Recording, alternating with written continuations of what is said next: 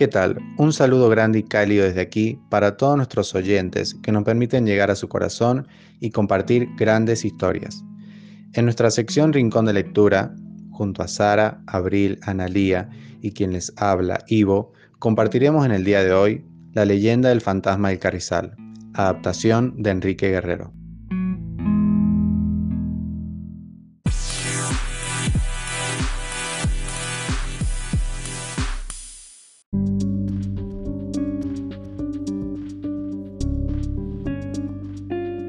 Fantasma del Carrizal. Leyendas mendocinas. El pescador.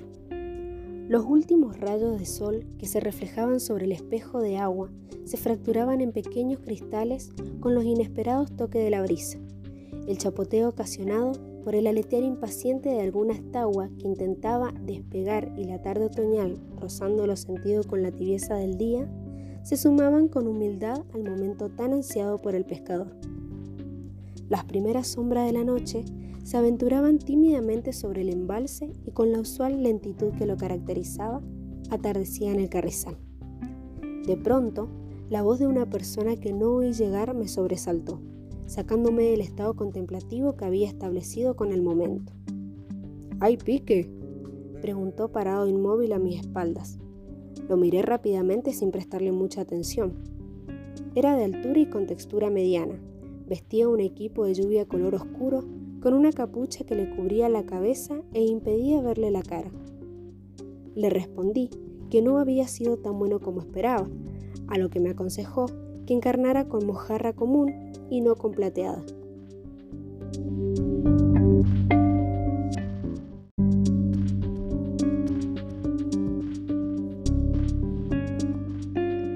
Seguí el consejo más por respeto que por convicción, y apenas arrojé el aparejo al agua, sobrevino el tan ansiado tirón.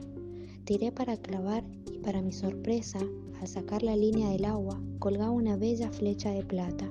¡Wow! ¡Qué pejerrey! exclamé. Gracias por el consejo, le dije.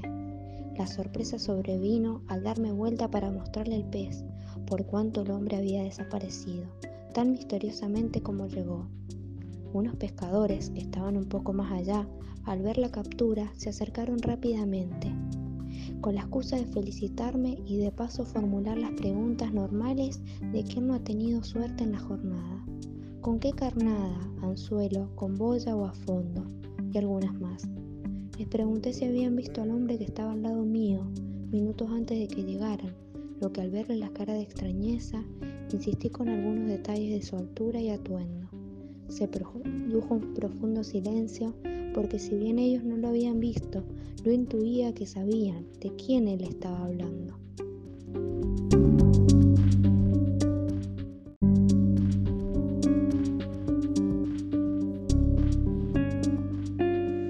El fantasma del carrizal.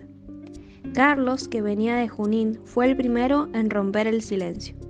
Mi tío lo vio una tarde, me contó que no se le veía el rostro dentro de la capucha y que luego de darle unos consejos se desvaneció. Dicen que en el club no quieren que se hable del tema, porque molesta a los que vienen. Omar, con algo de preocupación, acotó que es el fantasma del carrizal. Y según ha escuchado, la capucha está vacía. Deben ser el ánima en pena de algún pescador que murió trágicamente. Y cada tanto da una vuelta y algún que otro consejo, sin molestar ni asustar. Luis, medio escéptico, comentó que no son muchas las personas que lo han visto. Y así continuaron las charlas, lo que restó del crepúsculo, a lo que se sumaron unos pocos pescadores más. Los pejerreyes pasaron al olvido, y los relatos del fantasma, con sus ocasionales apariciones en la costa, fueron surgiendo sin muy variados matices. La noche continuó con su destino de estrellas y pensamientos de luna. Mientras guardaba el carrete y los aparejos de la caja de pesca, le pedí a Dios que se le diera refugio en sus aguas de paz a este pecador que se enamoró para siempre de El Carrizal.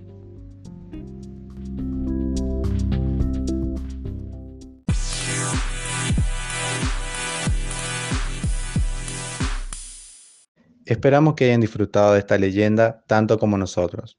Si les gustó y quieren continuar con este tipo de lectura, los invitamos a leer otras obras encontradas en el blog Huellas Cuyanas. Gracias por acompañarnos.